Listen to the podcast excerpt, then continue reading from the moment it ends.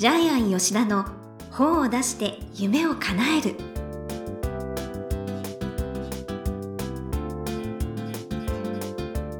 こんにちは倉島真帆ですジャイアン吉田の本を出して夢を叶えるジャイアン今回もよろしくお願いいたしますはい、よろしくお願いします。はい。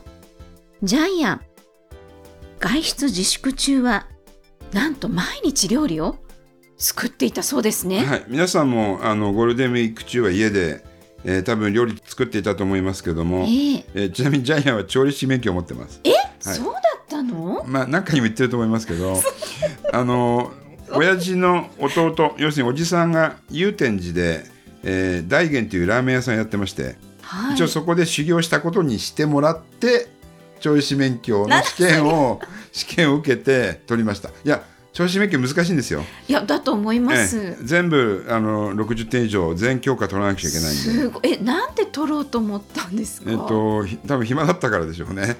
はい、ということで、まあ、それはあまり突っ込まなくてもいいんですけども まああのラーメンしかできなかったんですけども自粛中はですね結構多人鍋作ったり。えっと、パスタ料理がめちゃくちゃ簡単ですよね。あの5分ぐらいでできて結構美味しいものができるんで。具体的にはどんなパスタを？あパスタは普通のオーマイオーマイスパゲッティのパスタ買ってきてええ。あの具材がいっぱいスーパー売ってるのでイカスミパスタとか。あ、はい。あ、ねソースを。そうそうそれにちょっぴりバターとか入れるとそれだけでめちゃくちゃうまくなったり、へえ。はい、あとあの大根の煮物がですね、えーめちゃくちゃ凝って、え、煮物まで、はい。えっとしかも豚骨買ってきたりあの骨ね牛骨買ってきたり、すごすぎる。そこで出し取ったりあと鶏肉のガラガラ買ってきさていやあのお肉食べたかったんですけど骨についてる肉って食べられないんですよね。ほとんど食べる部分ないんで。あで結局結論普通の牛肉買ってきて切って入れた方が美味しいっていう結論に達したんですけど。で大根の煮物が何がいいかっていうとお通じがめちゃくちゃ良くなりますね。あありえないぐらい。ちょっとやってください。大根大根。であの肉の出汁で煮るとめっちゃうまくなるんでお通じがすごくなります。あら。でで沖縄中ずっとお通じしてました。はい。ぜひ皆さん大根料理めちゃくちゃお通じ良くなります、まあ、それはやってみたいと思います、はい。ぜひやってくだ私もさい。はい。はい。ということでジャイアン吉田の方を出して夢を叶える。今回もよろしくお願いいたします、はい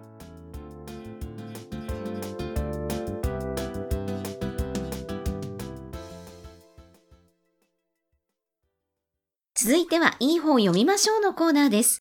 このコーナーはジャイアンが出版プロデュースをした本も含めて世の中の読者の皆さんにぜひ読んでもらいたいといういい本をご紹介しています。今回の一冊は何ですか？はい乗務員室から見た JR、えーサブタイトルは英語車掌の本当にあった鉄道内訳話はい。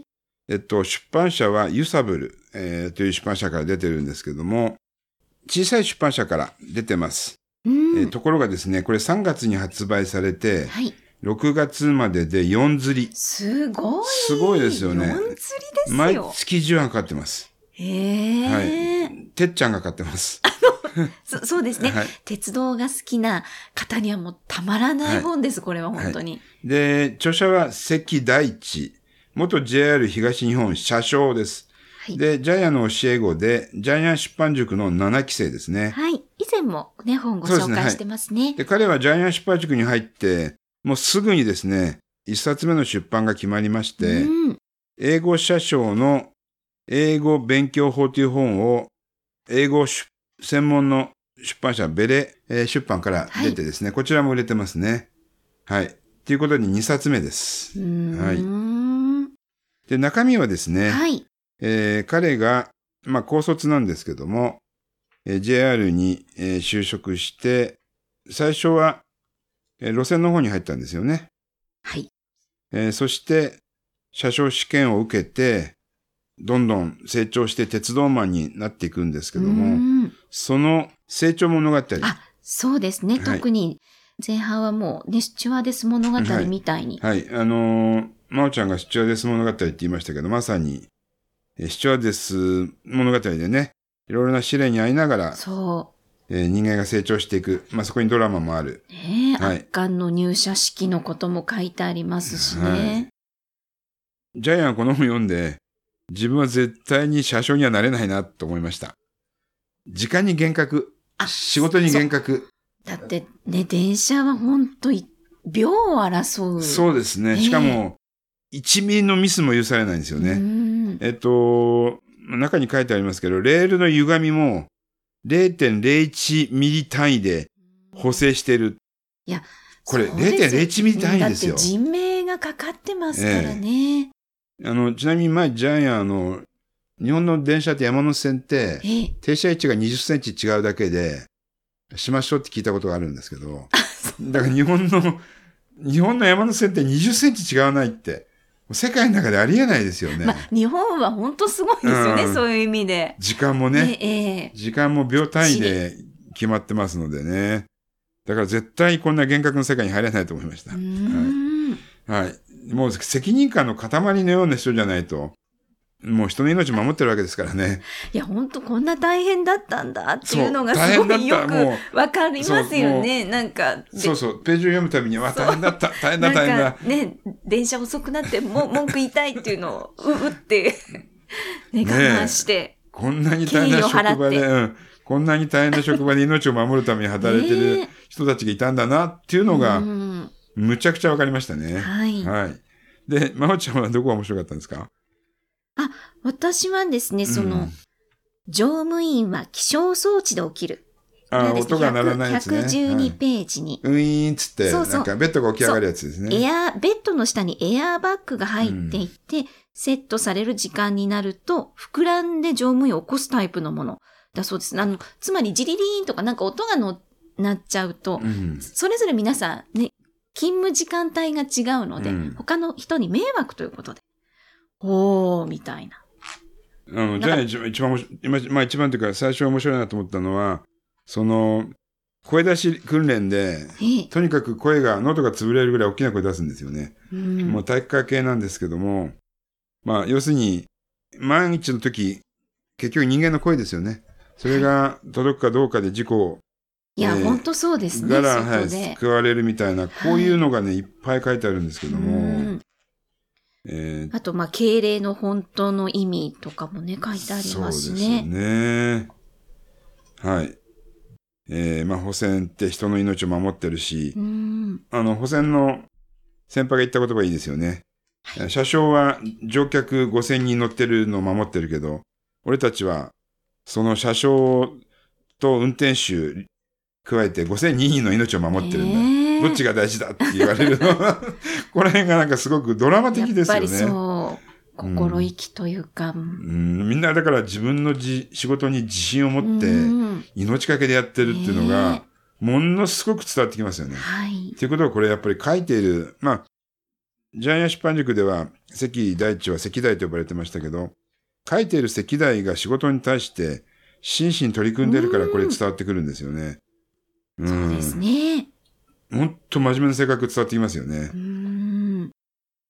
送電線で2万5000ボルトのところで、はしごから落ちた人、電線に捕まるか、落ちて大怪我するかどっちか選ぶときに落ちたんですよね。で、そういうちょっと命に関わるようなえ場面もいっぱい出てきますし、うんはい。本人も結局あ赤旗振って人生で一回だけ電車止めてるんですよね。あ、書いてありますね。はい。おじいちゃんが線路の中歩いてて、ええええ判断で、そのとっさの判断で赤旗振って止めたりするんですよね。はい。それから本当にこれ、あの、レアな話ですけども、鉄道員は河川のことを河川って呼ぶんですよね。はい。その川の河川ですね。一級河川、二級河川の河川と間違わないように、うん河川と呼ぶとか、本当になんかトリビアっぽいのが出てきますようね。んあの、ひ7時を7時ってあ言うんですよね。そうですね。まあ、これ放送でも、そうですね。そうですね。聞き間違えないよううに。ん。まあ、まー、ちゃんアナウンサーなんで、まあそういう、本当に裏側の話ですよね。内幕話がいっぱい出てきますようね。んだからこの本って、まあ、てっちゃんに受けるんいやいや、ですよね。本当に、あの、本当に、あの、私の夫もすごい気に入って読んでましたの。読んでたんだよね、て旦那がね。哲夫さん、徹子さんにはもう、あ本当たまらない。だからうん売れてるのがすごいよくわかります。で、ねあの、後半は痴漢捕まえた話とかね、あと盗撮発生しあ、てそ、う。石大が起点を聞かせて全車両ロックして捕まえた話とか、ここら辺もなんかドラマ的なんですよすべね。てね、実体験に基づいた、で実は。で、最後は自分がやっぱり自分の新しい人生をみ、えースタートするために辞めるんですけども、うん車掌を。えーその時に恩人、恩になった先輩、長澤さん、亡くなってるんですよね。天国行きの列車に乗って遠い旅に、遠い駅に旅立ってしまったんですけども、はいち。ょっとここら辺も感動なんで、これちょっとドラマにならないかな、映画にならないかなと思うんですけどね。いいかもですね、確かねに。うん。うんあの、ビッグコミックオリジナルで、鉄本っていう漫画があるんですけどね。えちょっとそれっぽい感じもしますけどえね。で、その鉄本を書いてる漫画家さんが、これ、表紙書いてくれてるんですよね。そうなんです。うん、そうです。表紙これですね。まあ、すごい。まあ、すごいですよね。ね。えー結局、いろんな人の力によって本ってできてますけども、はい。うん。はいで、この本は長く売れる本になると思います。ねえ。ははいい。では、このコーナーで最後に伺っている願目は何でしょうか？はい。裏舞台を知りたい人が9割。おー。えっと、私たちってやっぱり、内幕話、打ち明け話、内緒話って好きなんですよね。あ、そうですはね。特に興味があるジャンルだと。だから鉄道ファンにとってこれたまらない一冊なんでしょうね。本当に。えーだからこの本が毎月10版かかっていて、うんまあ、このユサブルさんにとっては、多分今年一年売れ、一番売れた本になるような気がしますね。かね、本当なんか飲み会でも話せたりとか、うん。ネタとしてもね、面白いし。日本に鉄道ファンは、てっちゃんは300万人いるそうなんで、うんえー結構ね、この本は根強い人気があって長く売れる。でしょうね。もしかしたら何年か後にはベストセラーになっている可能性もありますけどね。マスコミが注目してテレビかなんかでやってくれたらね、うん、いきなりだいなんかれる可能性があるんですけど。新聞の広告にもね、よく載ってるそううで。そですね。新聞なんか出してるみたいですね、広告ね。はい。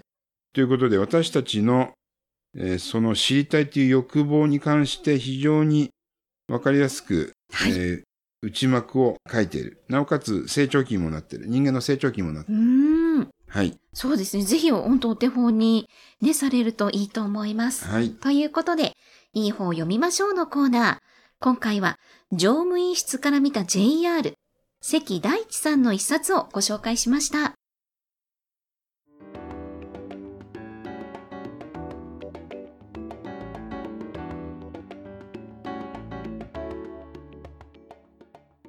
続いては、本を出したい人の教科書のコーナーです。このコーナーは、本を出すプロセスで出てくる問題を、毎回1テーマに絞ってジャイアンに伝えていただきます。さあ、今回のテーマは何でしょうか？はい。えーマニアック市場を見つけろ。おー。でですね、マニアック市場はないと思ってるかもしれませんが、皆さんの職場を舞台にするだけで本が書けます。で例えばあの、ミステリー小説のその原理原則みたいなやつがあるんですけどもえ、自分がやってる職場で殺人事件が起こったらっていう設定でやると非常にリアルな小説が書けるそうです。かも。うん、だから例えばジャイアンの場合は編集プロダクションの中で事件が起こったらとか、出版社の編集部の中で事件が起こったらでそこで舞台設定をするとはい。もう全部リアルにあ書けますよねでも面白そう。ええということで実はうんたいです。だから実は皆さんが今いる場所仕事、えー状況、えー、全てがマニアック市場の中にいるんだけども、うん。本人はそれが当たり前なんでああそうですね。あの自分だとわかんないです気よね。がついてないだけなんで、ええだから真帆ちゃんはテレビ局の中のはい。アナウンスルームで誰かが死ぬと、ミステリー事件が起こると異常にリアルに あの書けるっていうことです。はい、にそうかそういう視点を持つのもいいですね、はい。えーということで実は皆さんが全員マニアックなんです、えその中で生きているので自分自身のマニアック性を見つけてください。ということを、え今回の本出しにします。はい、ということで本を出した人の教科書のコーナー。今回はマニアック市場を見つけろ。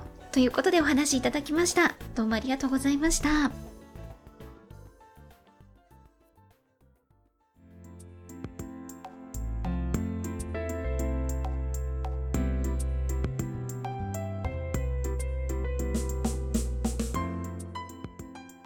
ジャイアン吉田の本を出して夢を叶えるいかがでしたでしょうか？この番組ではジャイアンへの質問もお待ちしています。例えば出版に関する質問など何でも OK です。天才工場のホームページをチェックしてみてください。また、この番組で質問を採用された方には抽選でジャイアンのサイン入りの本をプレゼントいたします。それではジャイアン、今週もどうもありがとうございました。はい。ぜひ皆さんもマニアックな本を書いてください。はい